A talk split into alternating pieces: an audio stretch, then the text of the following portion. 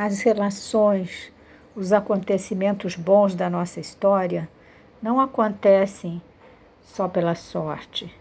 Essa só gera oportunidade do início, mas o prêmio de um vínculo genuíno resulta do investimento afetivo, da determinação em se colocar no lugar do outro, em avaliar os efeitos de nossas atitudes.